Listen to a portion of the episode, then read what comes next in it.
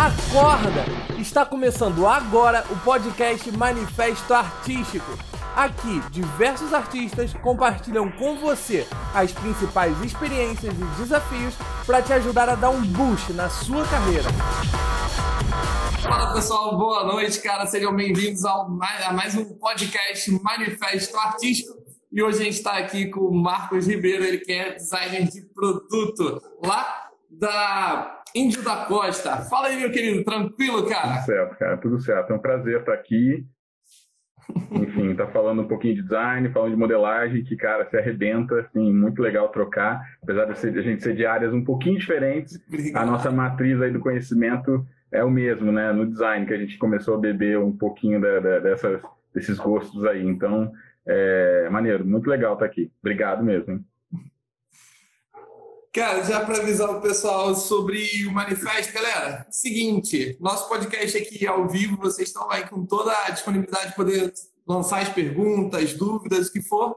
E para quem não puder assistir tudo, cara, se nosso Instagram colaborar, a gente coloca depois a gravação lá no Spotify e no YouTube. Se não colaborar, demos azar e de vez em quando perde uma live ou outra, aí é só reclamando com o tio Zuc lá.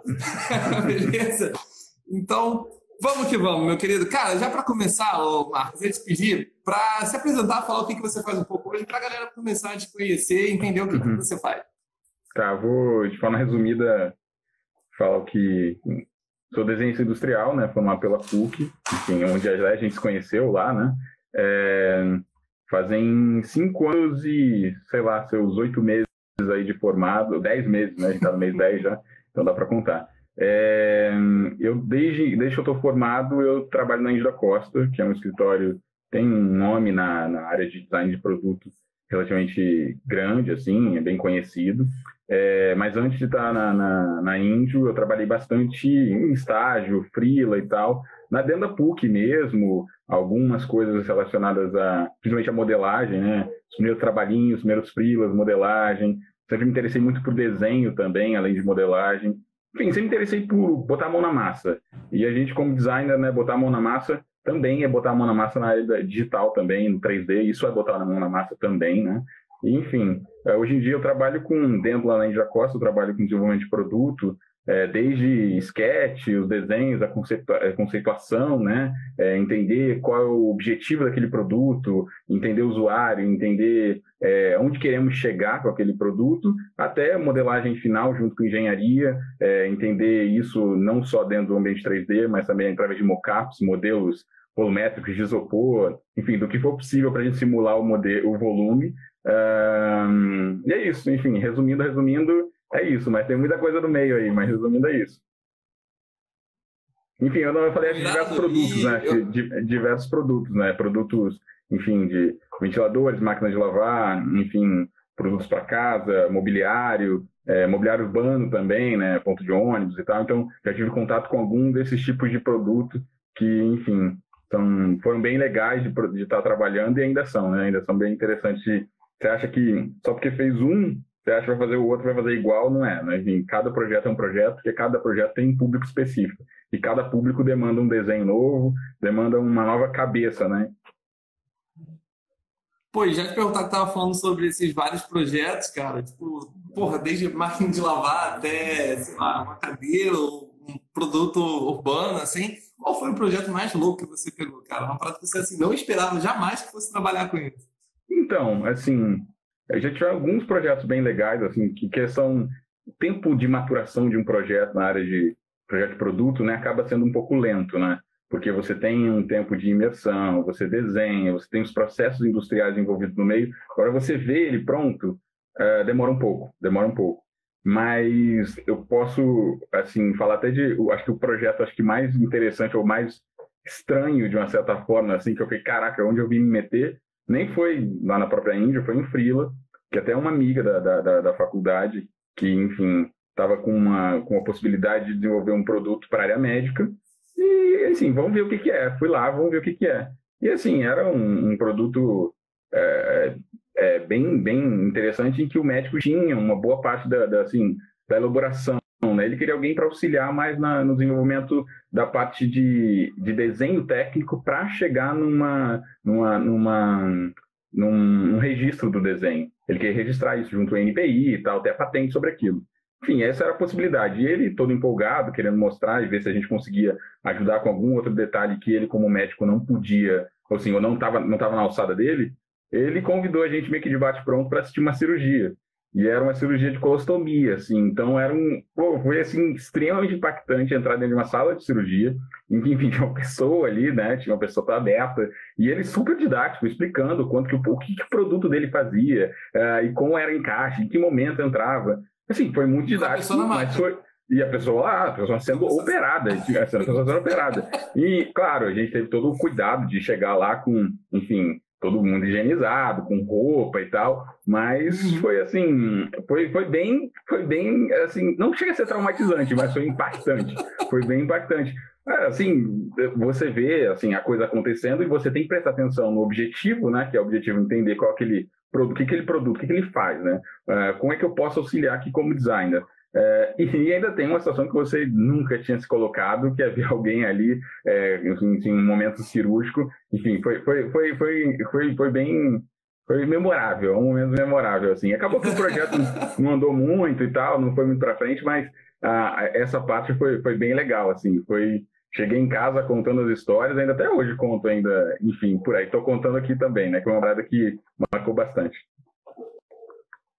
Pô, cara, eu acho muito interessante isso, porque não entrando no âmbito do que é arte, o que é design, cruza ou não cruza, mas assim, de, de uma forma assim, bem artística, do, do ponto de vista de modelagem, a gente passa muito a questão de passar uma mensagem, né? A gente às vezes quer, com a nossa peça, passar uma coisa que a gente está sentindo, que a gente vê uma opinião que a gente tem através de um modelo estático, né?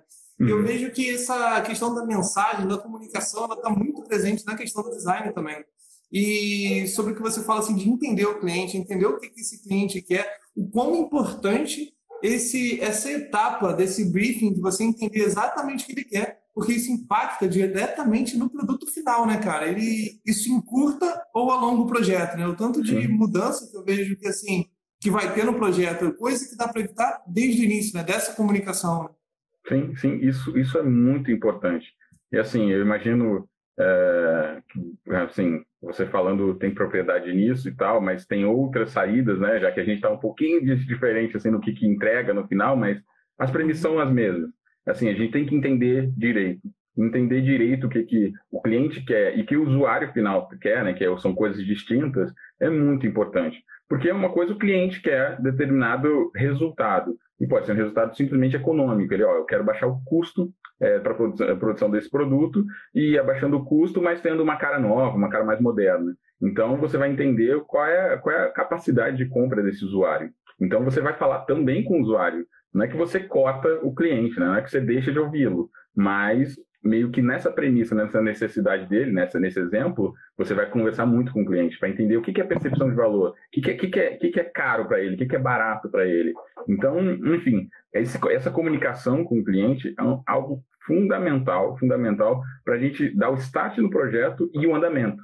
O dia a dia, o quanto que deve ser esse contato, se deve ser muito, se ele participa muito, se ele participa pouco, isso é uma coisa que a gente vai pegando com o tempo é, enfim, quando era mais novo e tal, é, principalmente na época de faculdade, pegava muito frila, a forma que a gente lida no dia a dia com, com os clientes é uma. Como eu lido hoje é completamente diferente. Enfim, não está ainda no jeito que eu gostaria, mas acho que já melhorou bastante, porque é difícil, né? Assim, eu acho que em todos os trabalhos, assim, em todos os trabalhos, seja em design, seja, sei lá, na medicina que a gente citou aqui, seja na engenharia, é lidar com as pessoas. Essa talvez seja o, o, grande, a grande chave também, acho que, de, de uma parte do sucesso da gente, né? Então, e a gente lidar com as pessoas não só no âmbito de colocá-la no, no PowerPoint lá e falar, ah, esse é meu cliente, e achar que isso é lidar com as pessoas, né? Ouvi-las, é se comunicar e, e, entender que o que a gente está desenvolvendo, que a gente está trabalhando, a gente está dedicando, querendo ou não, não foi moldado só pelo designer, mas foi moldado por todo mundo que está ali ao redor, seja cliente, usuário, sejam pessoas que estão do seu lado, como designers também, ou só o pitaqueiro, aquele pitaqueiro que, opa, o que, você acha disso? Enfim, isso, isso, isso é, é, é, uma, é muito importante, a comunicação, a comunicação, e claro, o que, que comunica o design também, né? Porque o design final ele deve comunicar alguma coisa que tenha a ver com, o, com as necessidades daquele público, daquele, daquele,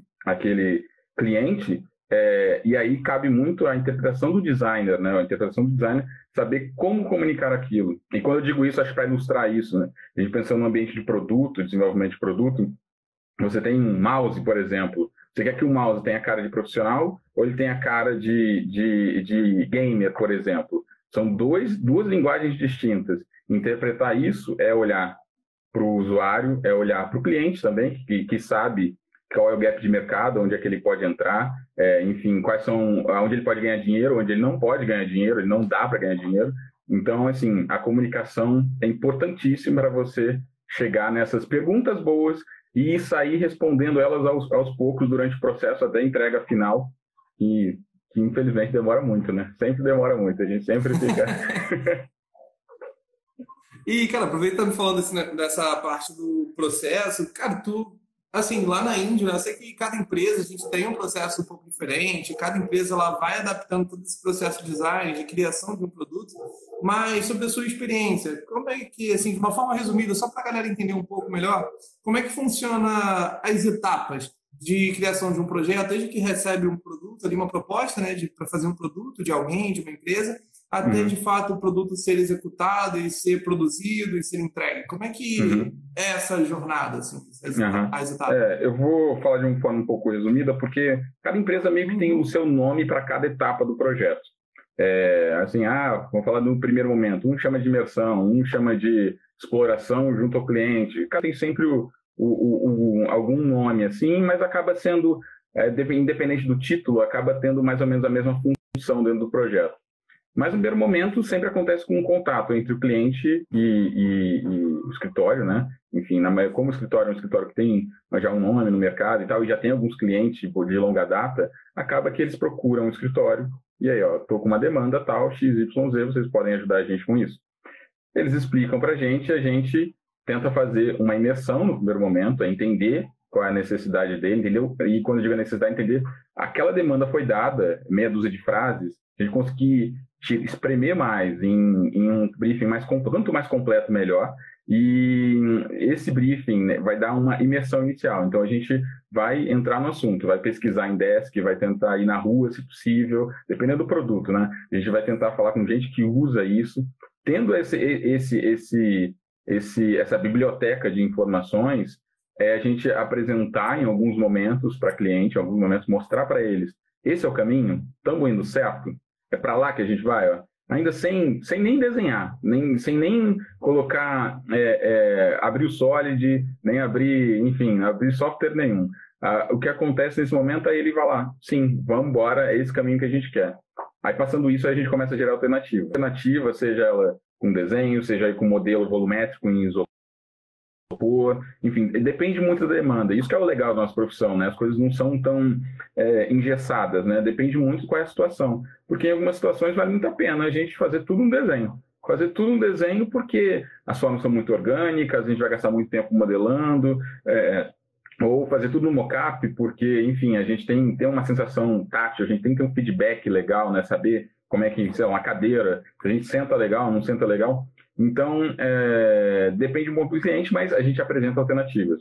E as alternativas ganhando complexidade, de acordo com o andamento do projeto, até chegar no final. E aí, depois que se escolhe uma alternativa baseado no que a gente conversou junto, baseado em briefing, baseado no que foi apontado é, na, na imersão, a gente faz uma escolha, fazendo essa escolha a gente vai junto com o desenvolvimento técnico. Então aí a engenharia entra com mais força, né? Porque você tem algumas necessidades técnicas para serem alcançadas, né? A gente não pode sair desenhando e falar essa curva vai ser desse jeito, sendo que, enfim, tem todo um aspecto técnico por trás. Quando eu digo isso para dar um exemplo, por exemplo, é, um, sei lá, uma carenagem de computador, está aqui na minha frente, enfim, é, tem, tem necessidade de parafuso, de fixação, enfim, que um desenho no início é, não precisa ter isso para ele ser apresentado como um conceito inovador. Ele pode ser um desenho mais simples, não vai ter todas as fixações, não vai ter todos os detalhes. Ele vai falar que faz uma função nova ou uma função um pouquinho diferente. E isso aí já é o suficiente para provar. A gente vai para a próxima etapa, essa junto com a engenharia. E a engenharia, a gente fica trocando. E aí, o, enfim, a minha experiência dentro do SolidWorks é um software que é de engenharia, é, é voltado para engenharia.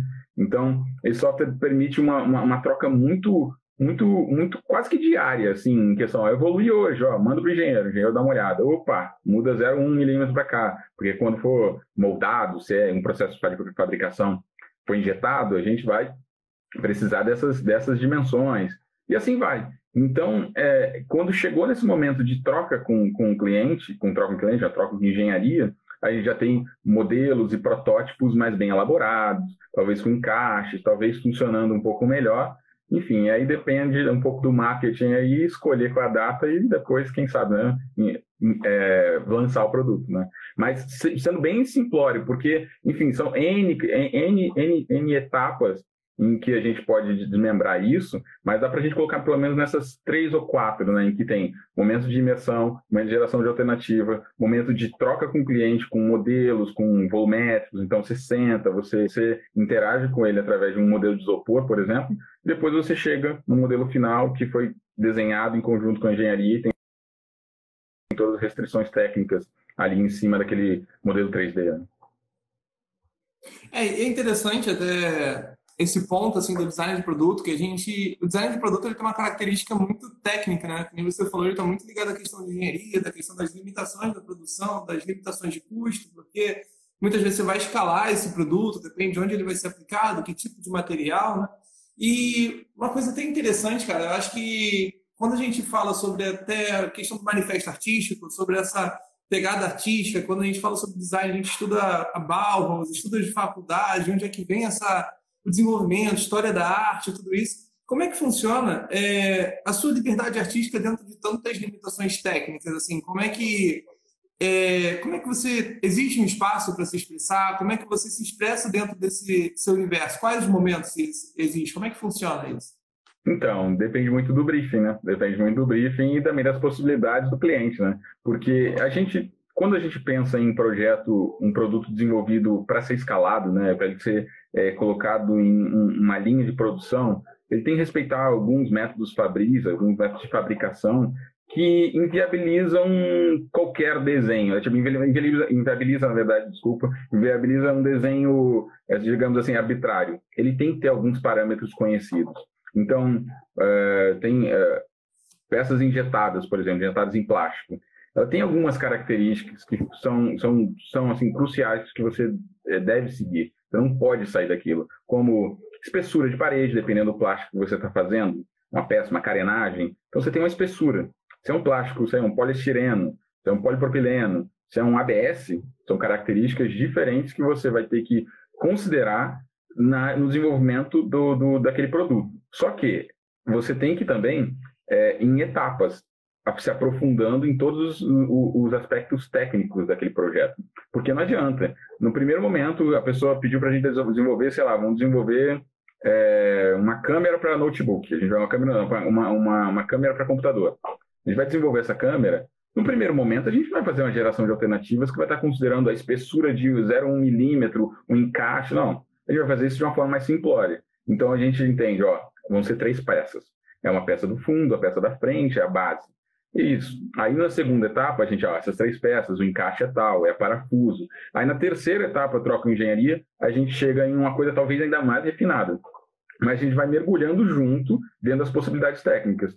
Tem empresa que, quando tem a necessidade, cliente tem a necessidade é, de simplesmente fazer uma troca de produto só por questões estéticas, você vai manter os mesmos processos de fabricação. Então, você já sabe exatamente o que você pode fazer. Então, você não vai ficar viajando no desenho mais elaborado e mais, assim, mais viajado do mundo. É, o exemplo é carro hoje em dia, né? Você pega, querendo ou não, os carros são muito parecidos entre um e outro, a morfologia dele geral. Eles têm a mesma quantidade de peças ao redor, ele tem uh, o capô, ele tem o paralama, ele tem o teto, porque são questões de fabricação que, se você extrapolar e querer colocar uma tampa, uma, uma, uma, uma carenagem a mais ali, você, é, você aumenta o custo. E aumentar o custo talvez seja sair daquele, daquele, daquele grupo de compradores específicos e ir para ascender para outro grupo. E será que você tem projeto, você tem design para isso? Você tem qualidade de engenharia para isso? Ou é só uma casca a mais?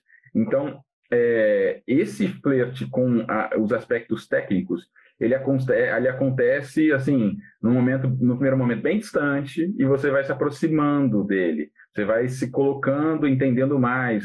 No primeiro momento, você nem sabe se vai ser um parafuso, você vai fixar. no final do projeto, você sabe, ó, é o parafuso M3 que a gente vai fixar essa parada. Então, é assim uma questão de a, a, as lupas né, do projeto. Né? Em um momento você abre as possibilidades para pensar junto, para o cliente entrar na mesma, na mesma na mesma sinergia que você em relação a estamos criando juntos, estamos desenvolvendo isso juntos, você conhece muito, né? Como cliente, o cliente conhece muito isso, então a gente não pode deixar de fora e a gente vai se aprofundando em cada um dos detalhes do projeto e se aprofundando junto e também, enfim, em alguns momentos até estendendo alguns prazos, porque são trabalhos técnicos até demorados e, assim, é, e, e, pode até ser repetitivo demais, e, assim, até ser chato em algumas situações. Mas é, é, é super necessário que o designer acompanhe isso é, para ter fidelidade com o conceito que ele mostrou lá no início.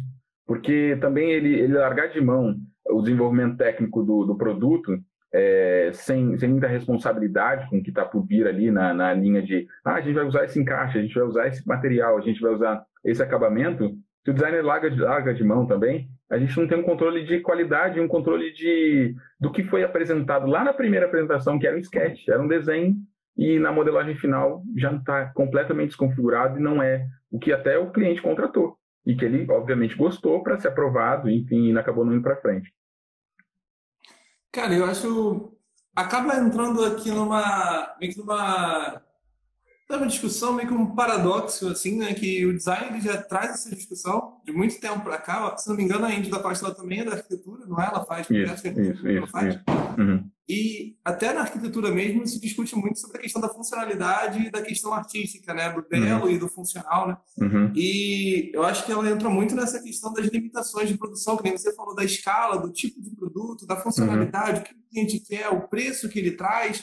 Como é que isso te afeta, cara? Você já, um dia já aconteceu de você parar e de pensar, cara, como é que tá a minha carreira artística? Ou você já aconteceu alguma coisa de você parar consigo, de parar para refletir sobre a questão de arte e funcionalidade como, como profissional? Uhum. Sim, porque uma coisa que a, a, gente falando desses processos que ingessam um pouco né, o resultado, é, de uma certa forma, né, acaba que a gente não consegue sair tem dificuldade para sair de, de alguns desenhos padrões para determinados produtos.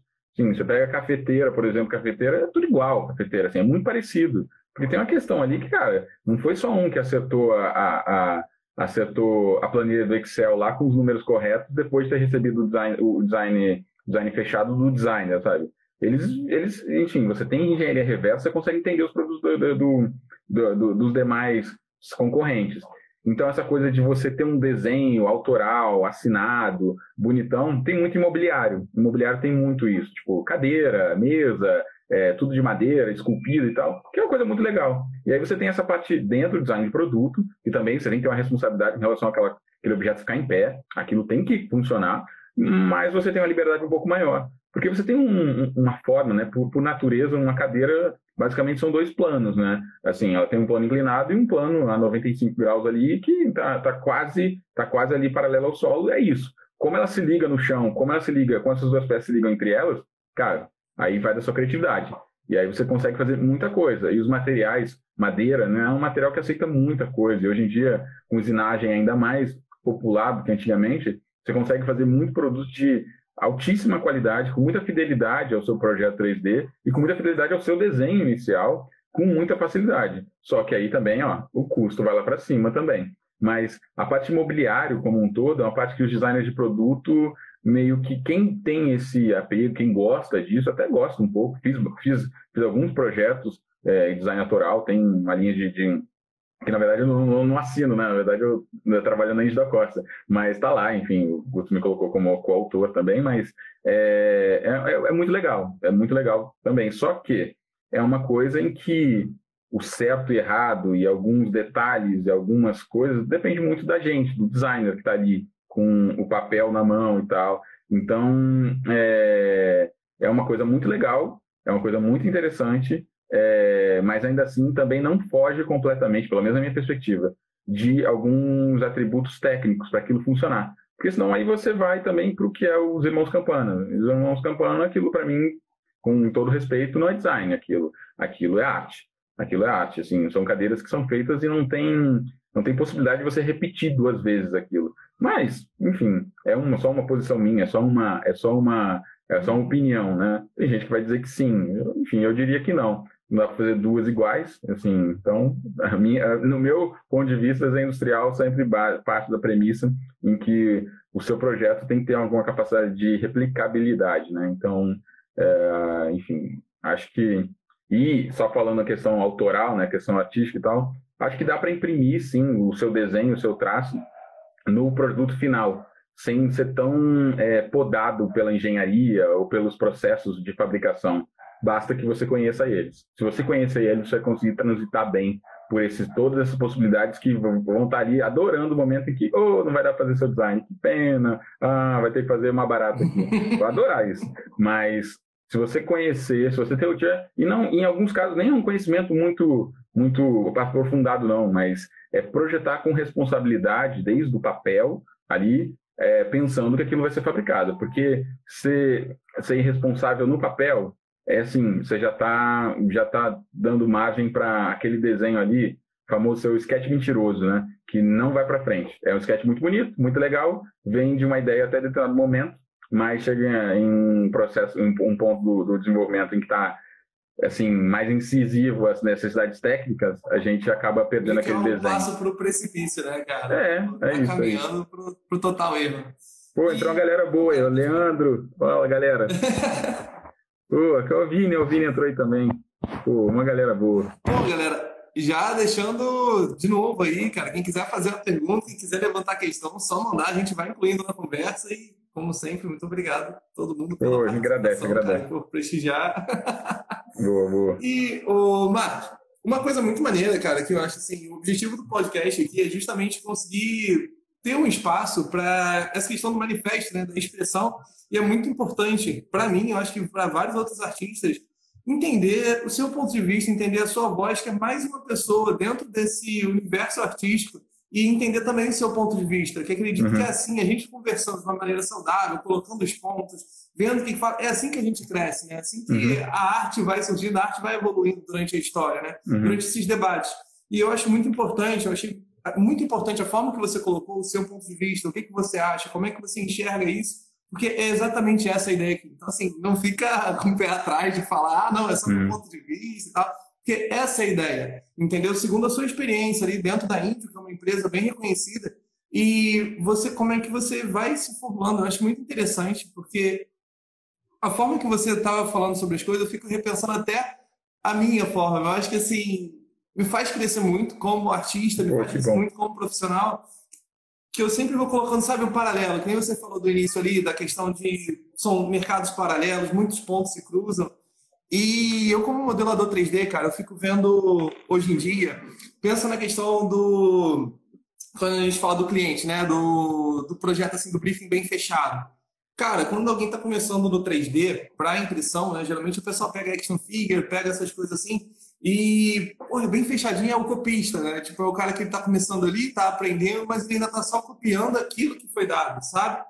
E com o tempo, eu vejo que a pessoa vai aprendendo, vai vendo que existem possibilidades, que mesmo como repetindo as suas palavras, mesmo dentro desse processo técnico, que no final vai precisar ser impresso, tem que respeitar as leis da física, tem que uhum. ser capaz de ser sair uma impressora 3D, né? não pode ser fino material, não pode ficar pendurado a ponto de quebrar. Ainda assim é possível ter uma capacidade de expressão no traço, ainda assim é uhum. é possível você assinar com a sua forma de fazer, né? E uhum. é muito interessante que nem você falou sobre a questão dos móveis também.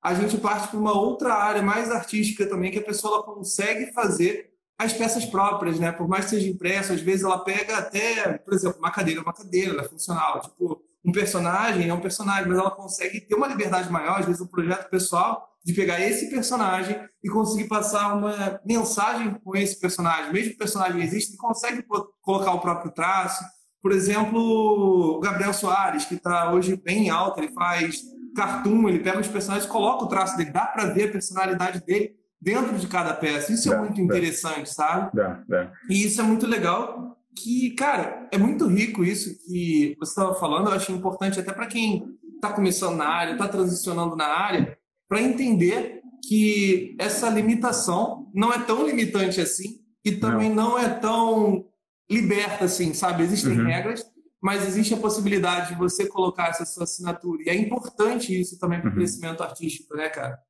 E o que eu queria ouvir mais de você também, entender, é, durante essa sua jornada, cara, você falou assim, teve vários freelas, teve os projetos da, da faculdade, já saiu para Índio. Como é que foi esse processo? Como é que foi, assim, de onde é que você começou para depois entrar na faculdade? Como é que foi isso de pegar uhum. os e depois pô, parar lá dentro da Índia, sabe? Como uhum. é que uhum. foi essa caminhada que você teve aí?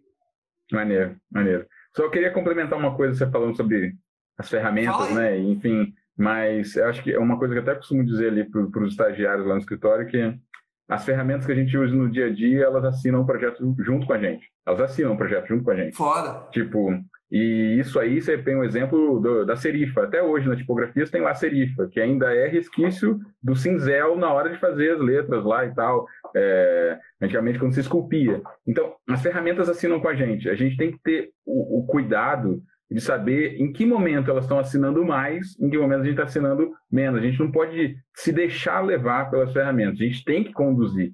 E isso é um, é um momento em que eu, eu, eu, eu, o primeiro software de modelagem que eu abri na vida foi o, o Blender, né? Então eu entrei no Blender, o que, que é isso? Gente, era o Blender, sei lá que Blender é aquele, agora tá no, tá no 2.8 ou, ou 3, acho que tá no 3, né? E tipo, acho eu tá no 3, pô, tá no 3, 3.1, coisa assim. Eu entrei no Blender, eu acho que tava no, sei lá, no 1, no 1 ou muito antes disso, deve fazer já seus bons 10, bons 10 anos. Então eu não sabia nada. Era tudo atalho, né, cara? Tudo tipo, atalho, um monte de atalho. Foi o primeiro programa. Foi um software assim que eu abri e eu tentei fazer alguma coisa.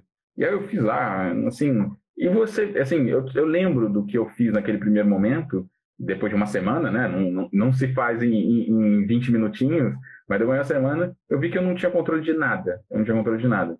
Eu abri o ZBrush também algumas vezes, também no passado, muitos anos atrás, e Fiz, acho, que, acho que eu modelei algum Hellboy, alguma coisa assim, Hellboy, eu acho. E, mais uma vez, acho que eu até tenho imagem aqui disso. Cara, mais uma vez, quando eu lembro dessas imagens, eu vejo que eu não estava no comando. Eu não estava no comando. Eu, eu, não tinha, assim, 100% comando. Isso é uma coisa muito difícil de pegar, muito complicada de pegar. E com o tempo que a gente vai pegando, assim, é com a prática, com o dia a dia, é quebrando a cara, é se, se estapeando com o software ali, é passando de madrugada de vez em quando, mas também é gostando da coisa. Eu acho que, tem que a gente tem que gostar do que a gente está fazendo. Então, essa coisa de vamos assinar junto com o software, vamos assinar junto com ele ali no rodapé, mas vamos, continuar, vamos ter, tentar ter o controle. E isso é uma coisa assim que, ah, para a galera que está começando, a galera que acompanha o seu canal, assim, isso chega, em momento chega. Perseverar, é continuar tentando. E a coisa que você falou também, copiar. Sabe, a gente, a gente, enfim, a natureza acontece assim, replicando, replicando. Tem uma hora que a gente erra um pouquinho, é um traço de criatividade ali, ó, já virou novo. Então, é nesse momento que a gente copiar bastante, olhar bastante referência, é uma coisa muito legal. Isso, faltando design de produto, é, como eu acho que também se aplica muito bem ao que, ao que você desenvolve, desenvolve no dia a dia. Sim, ah, é porque criação, criação é nada mais que você pegar todas as referências que você tem da vida, assim, né? De, do que você já viveu, do que você viu, do que você experienciou, e você, em cima disso, desenvolver, né? Aí que entra a criação. Tu não cria do nada, tu cria a partir uhum. das referências que você tem. Eu acho que isso, quem está começando acha muito que, ah, não posso pegar muita referência, não estou copiando, não sei o quê, mas, cara, tira isso da tua cabeça, porque criação é pegar referência, em cima dessa referência, você tra trazer uma inovação, trazer alguma coisa nova ali e colocar a sua linguagem, sabe? Então, exatamente isso, não tem como criar sem referência nenhuma, né? É. E a natureza está aí para dizer que, enfim, a gente não é bom em copiar, não, né? Os genes, todos, está cada geração dá uma mutação e gera uma coisa nova, de vez em quando é coisa ruim, de vez em quando é coisa boa. Então, e é assim que a gente chegou, né? Depois de bilhões e bilhões de anos de evolução. Como, por que, que a gente vai repetir esse processo, que é tão interessante? Que é copiar, copiar, copiar. Mas chega algum momento em que copiar não basta para a gente. A gente começa a fazer o nosso. E a gente tem é, bagagem para isso. Então, uma hora vem, uma hora vem. Deixa eu ver aqui, o pessoal está começando. Deixa eu ver se tem alguma pergunta. A Adri, o pessoal todo aparecendo. Obrigado, galera, de novo aí por toda, todo o apoio, acompanhando aí. Ó, acho que aquelas circunstâncias é digitalizar, que o Vini, o Vini falou aqui, deixa eu. Peraí que subiu a mensagem. Acho que aquelas circunstâncias é digitalizar o desenho e inserir diretamente no software para construir o traço spline. É bem evidente disso que você está falando. Cara, eu ah, não peguei sobre o que, que ah, era. Ah, eu acho que ele está comentando sobre. Porque tem, tem uma perda, né? Quando a gente vai passando de uma ferramenta para outra, ou, enfim, de um ambiente para outro, né? Assim, a gente desenha, a gente, pelo menos o Vini trabalhou comigo, e a gente costumava desenhar bastante e depois passar para o Solid, né, para o SolidWorks para modelar. E aí, assim, você, é bom que você use o seu desenho de referência para modelar em cima dele. Porque, ah, não, eu sei mais ou menos o tamanho, eu estou vendo, estou com o papel aqui na minha frente, é claro que eu vou desenhar igual, modelar igual. Não é bem assim. Tem todo um gestual que algumas linhas, né, alguns traços, principalmente o pessoal do automotivo, e eu gosto também dessa parada, então você consegue ver né, que é uma linha um milímetro para cima da impressão que o carro é mais veloz mesmo estando parado.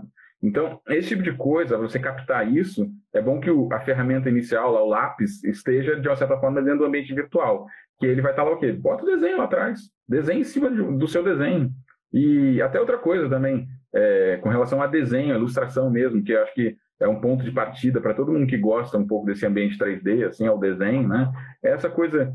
Uh, a, gente, a, gente, a gente adora uh, se considerar a pessoa que desenha muito, que modela muito, gostaria ou gostaria de ser, né?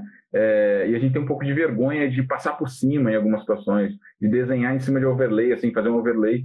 Gente, se você fez um desenho, você gostou daquele desenho, deu errado por 20%, você passar por cima do seu próprio desenho você está copiando você mesmo. Você não está copiando outra pessoa. Se isso é um, um problema para você, passa por cima, não tem problema. E principalmente para a galera de produto, que é um, que é um, é um grande problema, assim, que é tipo, a gente sempre desenha os, os, os projetos em vistas, né? Tipo, vai desenhar um, sei lá, uma cadeira, desenha vista lateral, vista frontal e tal. E aí, enfim, não vai ficar desenhando solto num papel em branco. Desenha template, com as dimensões. Já tem isso para assento, clarinho, bem baixinho lá todas as cadeiras que você desenhar na mão vão estar com a posição certinha.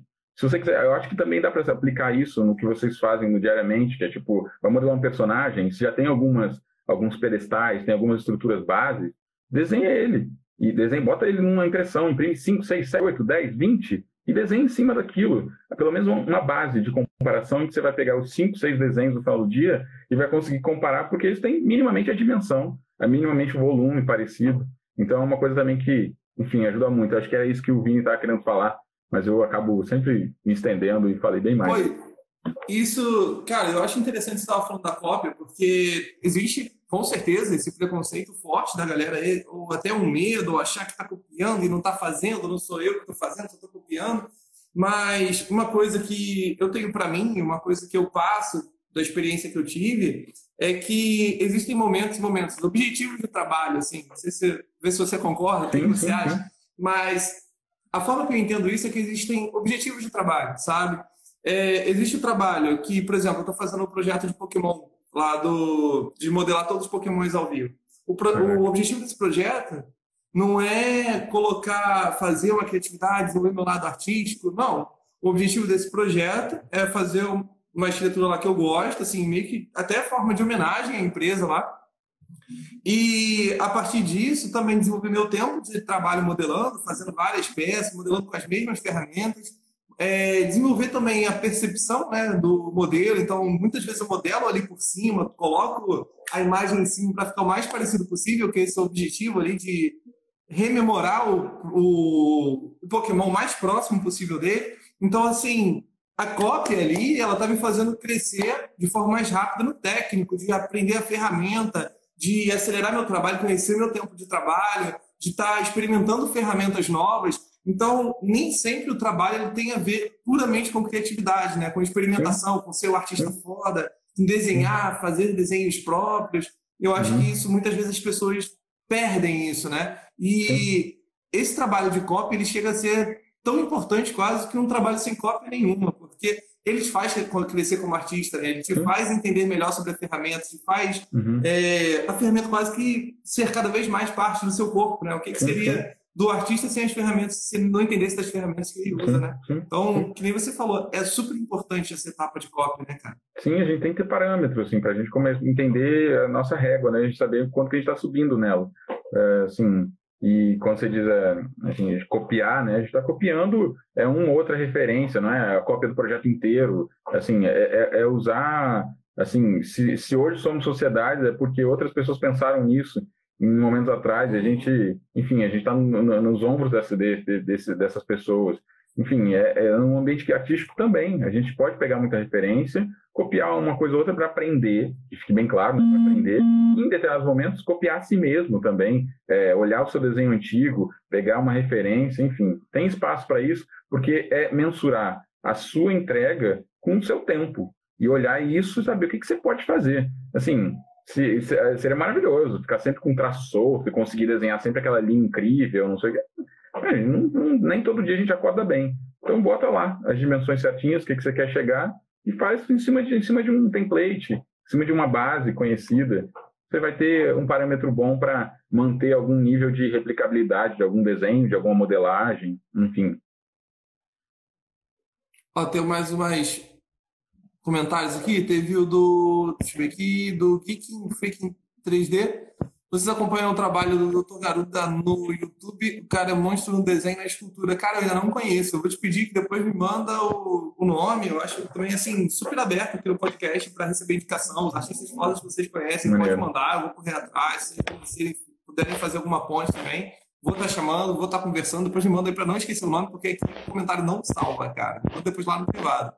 Maneiro, maneiro. É um, cara, é um cara que eu conheço, que, enfim, acho que extrapola as, as, as barreiras aí da galera que. É o, não, Grassetti, é Grassetti, né? Grassetti, que é impressionante. Grassetti, Grassetti, Impressionante é o trabalho dele, impressionante. Impressionante.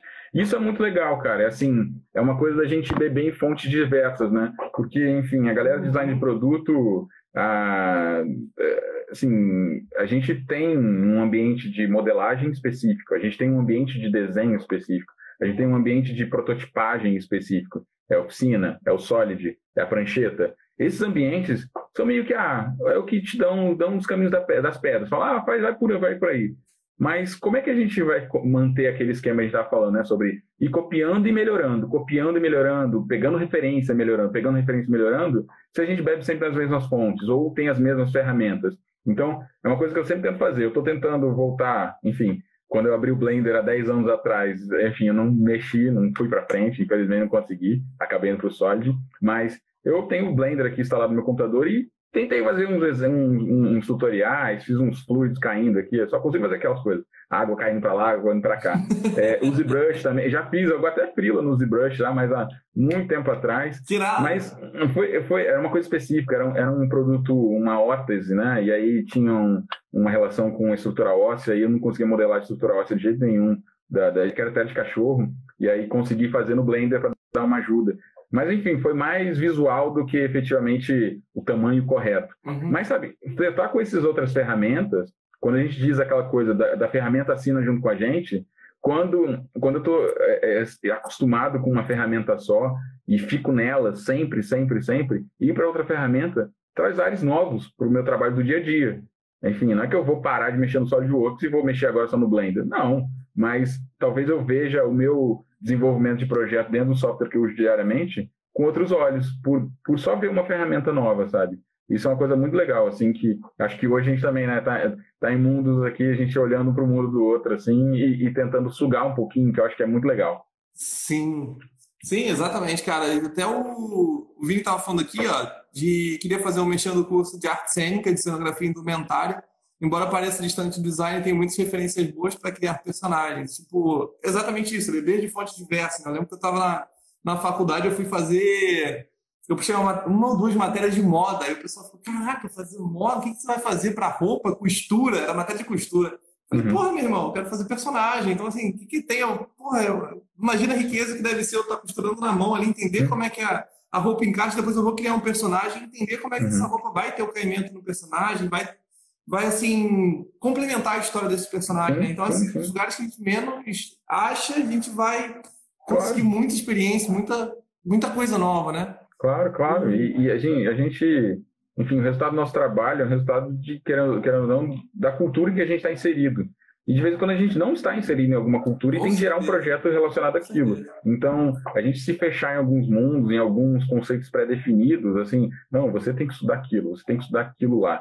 Uh, cara, a gente trabalha com criação. Então, quanto mais inspirações a gente puder trazer de fora uh, para os nossos desenvolvimentos, é mais chance da gente sair um pouco do que do mais do mesmo, né? De ter um resultado um pouco mais criativo é, e não necessariamente é, só em aspectos em aspectos é, artístico, né? artísticos, também aspectos técnicos de vez em quando, porque vamos, vamos fazer um, um que a gente está trocando aqui, falando de possibilidades de áreas distintas, é, você tem algumas soluções técnicas para suas impressões 3D que talvez eu não tenha. E eu, te, eu imprimo as paradas em 3D aqui, tá cheio de cacareco impresso 3D. Tirado, cara, nem sabia que tu e, mexia com impressão. É, é, isso. Aí, enfim, isso aqui é até um, é um produto é um produto médico e tal, eu tava testando a pega e tal, você imprime um, imprime outro, aí não dá certo, imprime de novo. Mas é assim, a gente tem as mesmas ferramentas, a gente tem saídas diferentes. Então, gente, essa troca aqui, enfim, não só essa, mas qualquer uma que,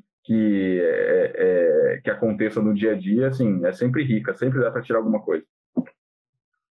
Ô, Marcão, deixa eu falar hum. também, cara. Eu te pedi é, até para assim, separar uma frase. Eu tinha te pedido uhum. lá da frase, não sei se tu uhum. lembra, ainda te falado acho que fazer um tempo, não sei se Ah, lembro, lembro, lembro, lembro, lembro. Lembro, lembro, lembro. ah, eu, eu, falei da frase que é até meio bobinha, cara. Ela é meio assim. É, é assim. Meio simplória, né? Mas eu, eu acho legal porque tem muito a ver com o que a gente estava falando nisso na conversa sobre essa coisa de, é, de pessoas, né? Assim, de pessoas. A gente trabalha com objetos, mas a gente, de verdade, a gente quer agradar pessoas. A gente quer, não é agradar, né? A gente quer servir de uma certa forma, né? Que o nosso trabalho é, seja útil. A gente quer que seja útil, seja de um, aspecto estético, que tem sua utilidade também, é, ou seja um aspecto efetivamente né, útil, né, em questão de uh, gerar alguma função ou, ou, ajudar em alguma tarefa do dia a dia. Que é, enfim, mudar o mundo, né? Aquela coisa, né? Sem mudar o mundo de alguém, é, já é mudar o mundo, né? A gente não precisa ser o presidente dos Estados Unidos ou presidente, enfim, nossa republiqueta de bananas aqui, para querer mudar o mundo. A gente pode mudar do nosso jeito, e mudando de, o mundo de alguém já é algo já é algo notório, já é algo é, importante. E, e nesse, eu acho, né, uma questão que eu acredito, nesses degraus em que a gente vai passando, é, com experiências pessoais, né, lidando com clientes, lidando com é, empresas, a gente vai mudando um pouquinho a vida das pessoas ali e elas vão mudando a nossa vida também. Enfim, a gente vai levando a vida, o dia a dia, a rotina, é, sempre imaginando e sempre tendo, tendo, pelo menos, a esperança de que está sendo um pouquinho melhor, está sendo um pouquinho diferenciado. Eu acho que acho que é uma, uma coisa que, de uma certa forma, norteou eu chegar até aqui, enfim, vai nortear até, sei lá quando, mas, enfim, continuar produzindo coisas que possam, de uma certa forma, mudar um pouquinho o mundinho da galera. Enfim, aos pouquinhos, né? Sabe o que gente... é interessante, cara? É, eu pô, comecei esse projeto assim com a ideia justamente de poder fazer um pouco mais a diferença tanto para a galera que está começando, né, de poder mostrar toda essa carreira artística de artistas pô, já consagrados, são empresas importantes, que muitas vezes assim passaram por experiências às vezes marcantes que pode muitas vezes alguém está passando agora e pode ajudar essa pessoa. Sim. E essa questão da frase, eu acho que foi uma coisa que eu tive muito, muita certeza de partir disso, né? Que foi até o que decidiu o nome do podcast, Manifesto Artístico.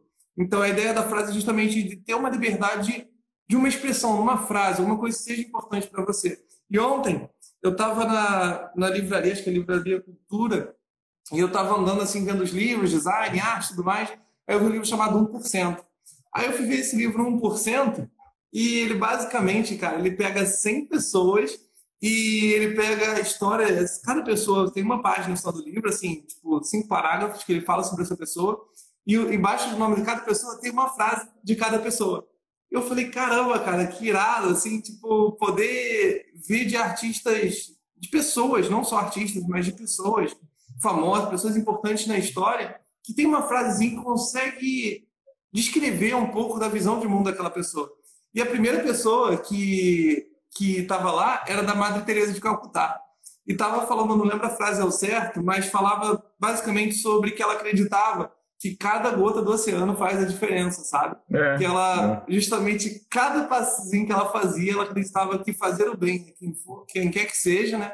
Aquilo ali fazia uma diferença no oceano. E é basicamente isso que você também está falando, né? Cada mudar o mundo de alguém já é mudar o mundo, né, cara? Então, uhum. assim, eu achei muito louco que foi uma coisa tão recente, uma coisa uhum uma das Maneiro. poucas frases que eu li ali na hora, eu falei, caraca, cara, tipo, como as coisas conversam, sabe? Uhum. Legal, legal, legal, legal. e, e, Marcão, é, desculpa até, pô, chamar de Marcão, geralmente... Tranquilo, cara, que isso, cara. Caião, caião, pô, tranquilo. É, pessoal dando parabéns aí pela entrevista. Obrigadão, Vini. Valeu demais. E, cara, a gente já meio que tá fechando, acho que deve ter uns 10 minutos ainda. Uhum. Eu queria te, justamente, só para a galera ter uma noção também, como é que você começou essa carreira, cara? O pessoal que está começando uhum. agora também entender um pouco dessa questão uhum. do, dos desafios que você teve, uhum. das, desse início, desse início até onde é que você chegou, de forma mais resumida assim mesmo, só para a galera te conhecer um pouco mais também. Tá, tá bom. Então, enfim, para quem chegou aí também agora, né, sou design de produto, formado em desenho é, enfim, pela, pela PUC em desenho industrial, né? É, e, enfim, eu desde moleque sempre gostei de desenhar pra caraca, adorava desenhar, assim, adorava desenhar. É, tive a oportunidade lá com meus 13 anos e tal, consegui fazer um curso, eu morava na Baixada Fluminense, consegui fazer um cursinho é, de ilustração e desenho e tal, figura humana e tal. Aí passei na, na processo seletivo lá, que enfim, fiquei feliz pra caraca, fiz o curso por um tempo. Sim, é, consegui aprender mais coisas, nanquim, um pouquinho, pouquinho de, de, desenho com grafite, com um pouquinho mais de qualidade e tal. Uh, aí comecei a pegar meus frilazinhos de desenho, a desenhar a amiguinha da escola, desenhar o parceiro, desenhar X-Men, desenhar, enfim, personagem que a gente adora e tal. Uh, e eu queria desenho para mim, eu queria que o desenho tivesse a ver com a minha formação. Eu não sabia que era desenho industrial, lá com até os 16 anos eu não sabia que era desenho industrial. Achava legal, gostava de carro, achava muito legal. Pô, carro é maneiro. Aí fui atrás da internet, assim, na época em que a internet fazia barulho, quando a gente começava a discar, né? Aquele barulho maluco. Aí a gente, enfim, na madrugada de sábado que podia usar e tal. Aí pesquisando lá eu descobri uma, uma definição. É, e a definição falava sobre o que era desenhista industrial. E o desenho industrial é o cara que, enfim, que pode desenhar diversas coisas, entende cliente, entende sobre desenho, entende sobre processo de fabricação, e ele, enfim, pode desenhar de um frasco de perfume até um, até um avião. Caraca, quando eu li aqui, eu falei, é isso que eu quero. Pronto, é isso aí. É o que tem no meio, entre um frasco de perfume e um avião. Dá pra desenhar o mundo inteiro, não é? Aí eu fiquei maluco, falei, cara, é isso que eu quero. E aí comecei a, enfim, aquela loucura de vestibular e tal, e vindo de escola pública, enfim, muito complicado, assim, é, é, é, um, é um abismo gigantesco em questão de ensino voltado para as provas, né, de, de, de vestibular. Fiz pré-vestibular, adoidado, estudava de madrugada, estava meio maluco, minha mãe pedia para eu parar, porque eu, eu queria, eu estava obstinado, e eu consegui passar para a PUC, consegui uma bolsa de 100% na PUC em desenho industrial. A última vaguinha lá, o que estava faltando, a última, para fechar a porta, ninguém entra mais. Consegui na, na PUC, fiquei muito feliz, mas depois de ter chorado muito, porque antes, eu, antes de saber disso, eu, eu não tinha passado na UERJ, né? E a UERJ, todo mundo, né? Eu adorava muito a UERJ, porque a UERJ foi o primeiro curso de desenho industrial no Brasil. Então tem muito nome. É, mas eu dou graças a Deus ter ido para PUC, porque depois de ter passado por um tempo lá, conversado com pessoas da UERJ, é, vi que, enfim, a estrutura da PUC é muito boa.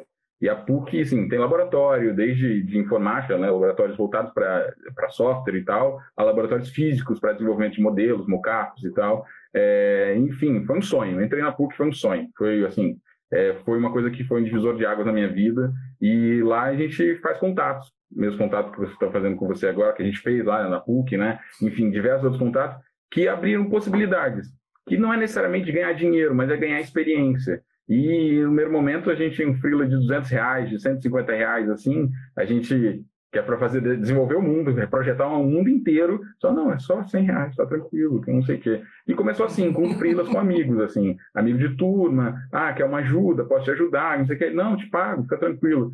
E esse tipo de coisa começa assim, você trocando ideia justamente com seus pares, quem está do seu lado. É a galera que está ali do seu lado, que tem as mesmas dúvidas que você. Então, abrir o software de modelagem ou abrir a prancheira para desenhar e trocar com essa galera que está do seu lado. E olhar o que, que ele fez. Opa, o que, que você fez? O SolidWorks funciona, ele é paramétrico, né? então ele tem uma, ele tem uma árvore né, que registra todos os seus, seus comandos.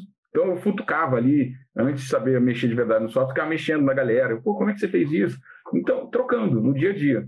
É, e aí, enfim, começaram a aparecer os freelas, um trabalhinho aqui, um trabalhinho lá.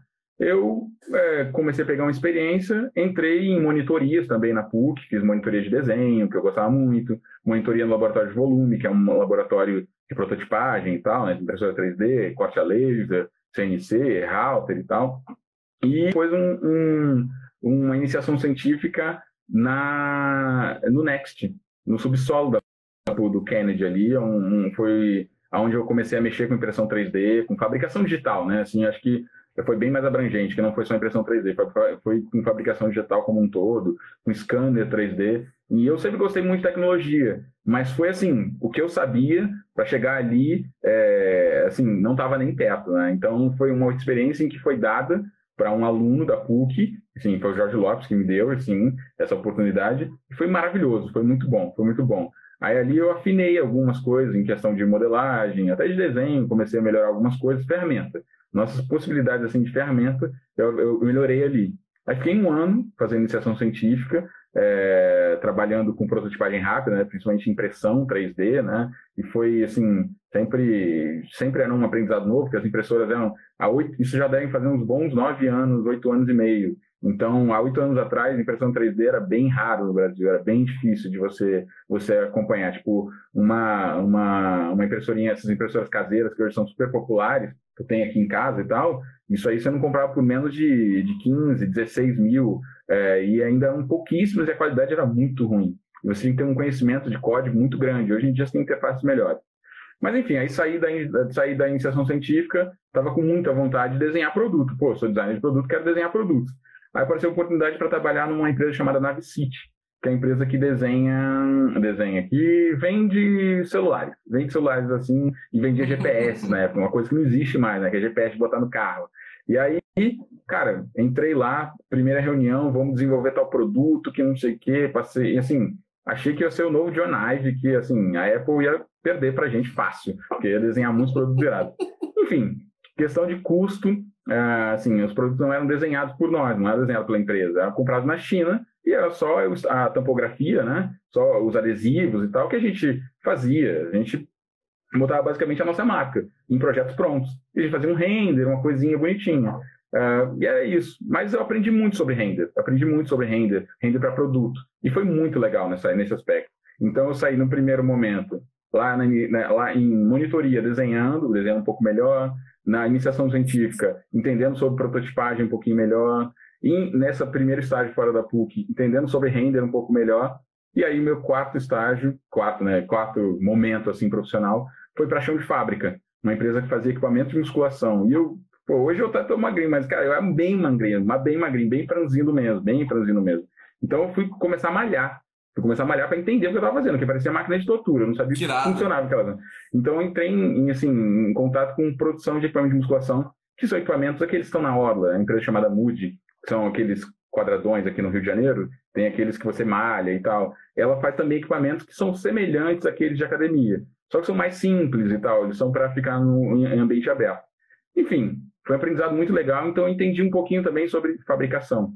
Entendi, assim, é, vi as coisas acontecendo, vi o quanto que um detalhe de, ah, errou qual é o diâmetro da furação do tal produto, é alguém lá no chão da fábrica que se ferra, aumentando ou diminuindo, esse, aumentando no caso, né, diminuindo não dá para ver, mas aumentando a furação. E aí depois disso, assim, fiz um projeto final que, enfim, era o que eu queria fazer de projeto final, usei tudo que eu peguei nesses estágios, frilas, trabalhos, iniciação científica, monitoria, eu fiz um projetinho que eu queria muito, os professores até falaram, opa, acho que não vai dar, que era fazer um carro. Era o que eu queria, enfim. É, bati o pé junto com o meu parceirão, meu grande amigo Norton, e aí o projeto final foi, assim, pensado para ser uma vitrine e mostrar essas ferramentas que eu tinha aprendido todos os anos da faculdade. E aí, enfim, acabou a faculdade, meu primeiro dia de formado foi o dia que eu, senti, que eu me senti mais estagiário na vida, foi o dia que eu cheguei na Índia da Costa.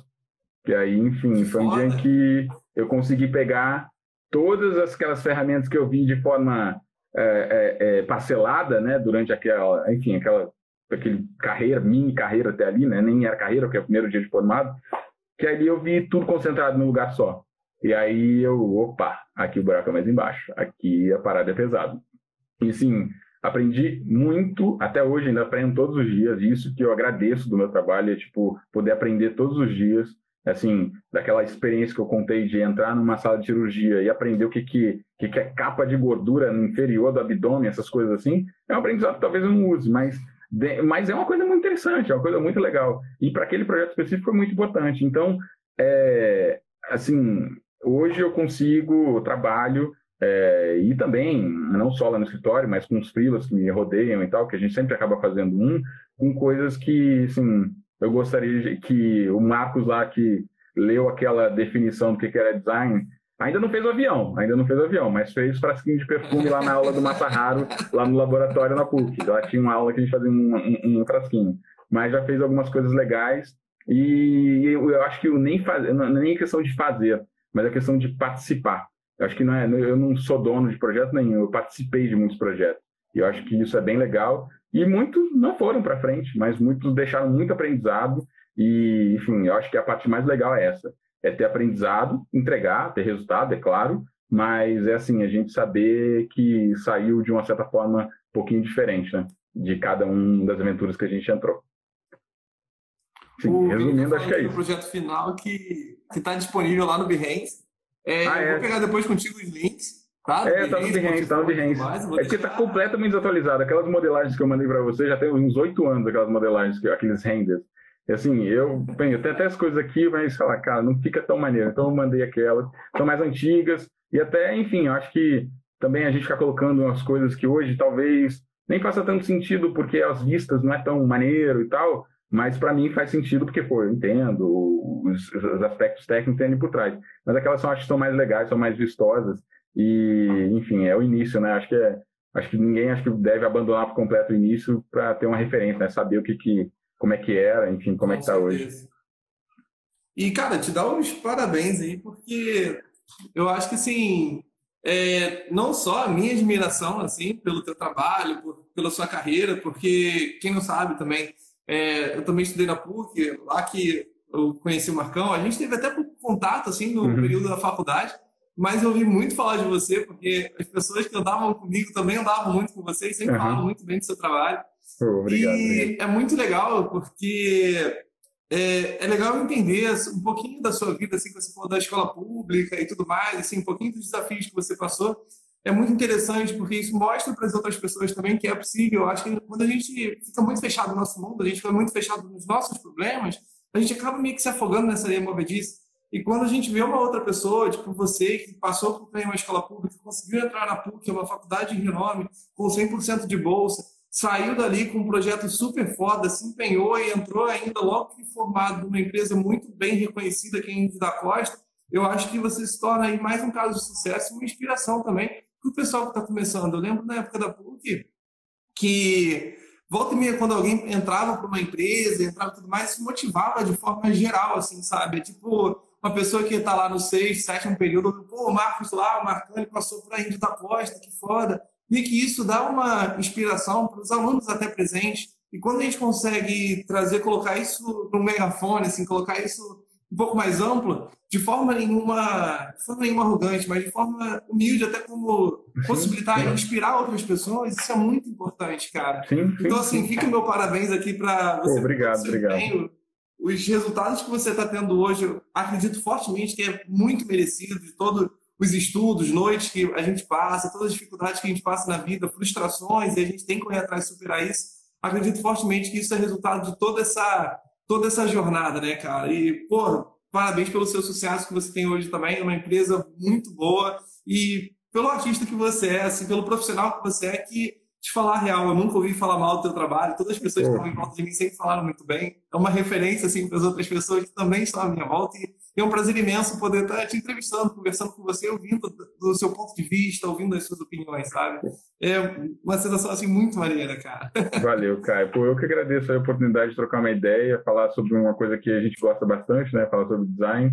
Enfim, e também eu, pô, quero parabenizar também, porque essa vida aí não é não é fácil essa vida de criador de conteúdo né assim você tá você tem a sua profissão você trabalha com modelagem você manda muito bem nisso e também está criando conteúdo, e, que é uma coisa muito importante, e isso populariza. É, não é, não estou falando aqui, não populariza a ferramenta lá que você usa, mas populariza o seu método, a sua forma de trabalhar, populariza, assim, é, querendo ou não, um pouco dessa, dessa visão artística que você tem, é, e isso movimenta a cabeça de muita gente que, quando eu era mais novo, quando você era mais novo, não tinha tanta referência assim, fazer escolhas mais acertadas, né, com relação a não é questão de perder tempo, é importante a gente perder tempo algumas vezes, quebrar cabeça, é, mas é não também não, não, não, não achar que você está sozinho, né? É, muita gente passou por muita coisa que você está passando agora, assim, talvez não seja o mesmo objetivo final, mas as trajetórias de sacrifício, de, de fazer escolhas, de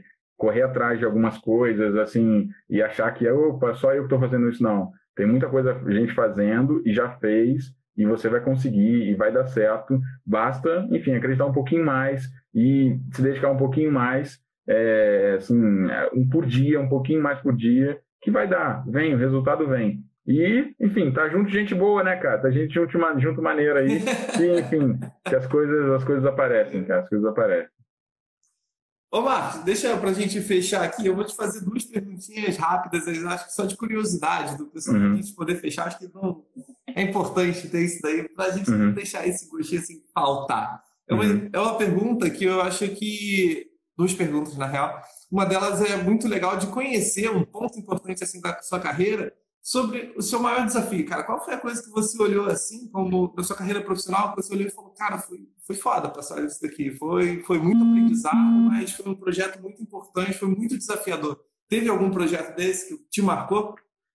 Cara, acho que tem alguns projetos, assim. Acho que, acho que o primeiro projeto em que eu quando eu entrei na Engie da Costa, o primeiro projeto que eu participei, o primeiro momento, quando aquele momento que eu falei, opa, me senti um estagiário no meu primeiro dia de formado, foi foi porque durante a faculdade toda, né, a gente a gente, a gente tem uma, uma, uma cabeça, uma memória construída em cima de mitos, né? Assim, coisas que contam pra gente, coisas que relatam e tal. E a faculdade passa um monte de mito pra nossa cabeça que a gente, opa, acredita, a gente leva isso como ferro e fogo. E em alguns casos não são só mitos, são verdades, né? São realidades. E os professores contam histórias, e não são só contos, não são só histórias, são, é, foi a realidade deles. E, enfim, eu pude vivenciar coisas em que os professores comentavam na sala de aula. E por comentarem na sala de aula, ganham uma notoriedade, ganham um, gra, um grau de, de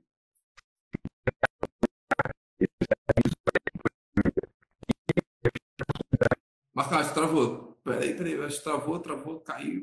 O Marcão voltou no finalzinho, no último segundo. Consegui voltar aqui no final, cara. Consegui voltar. Consegui botar uma palha de aço aqui na antena, a coisa voltou. Então, cara... Mas é isso, cara, é isso. Obrigado aí, obrigado aí pela, pela conversa aí, foi legal, foi maneiro bater um papo. E parabéns pelo trabalho. Enfim, Obrigado. como eu já falei aí, você conciliar duas coisas aí, criador de conteúdo, designer, essas modelagens loucas aí que você faz, pô, essa parada não é simples não. Então tá de parabéns e difundir aí nosso trabalho é muito bom, cara. Deixa eu aproveitar então que a tua internet voltou, só para te fazer uma perguntinha só de curiosidade, ver se vai dar para tu responder. Uhum.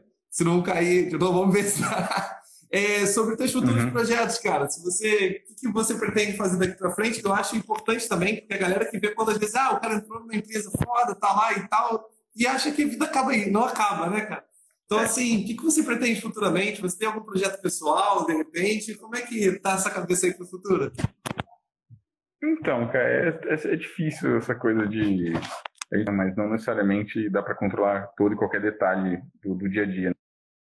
Né? Que é sempre é, vai aparecendo coisa nova, enfim, aparecem possibilidades, assim, mas uma coisa que tem um objetivo, enfim, não sei exatamente quando, mas em algum momento eu quero fazer isso, quero fazer um mestrado voltado para dar aula mesmo e ah. conseguir passar um pouco do que do que eu, que eu aprendi, né, enfim, do que eu aprendi, passar para frente e assim, que também eu acho que é uma coisa muito legal que é o respeito que eu tenho pelos meus professores, que foram muito importantes, não só eles que são professores de verdade, né, professores intitulados, mas todos os professores né, que a gente tem na vida, assim, que ensinam um pouquinho de cada coisa para gente, de poder repassar isso para frente, né?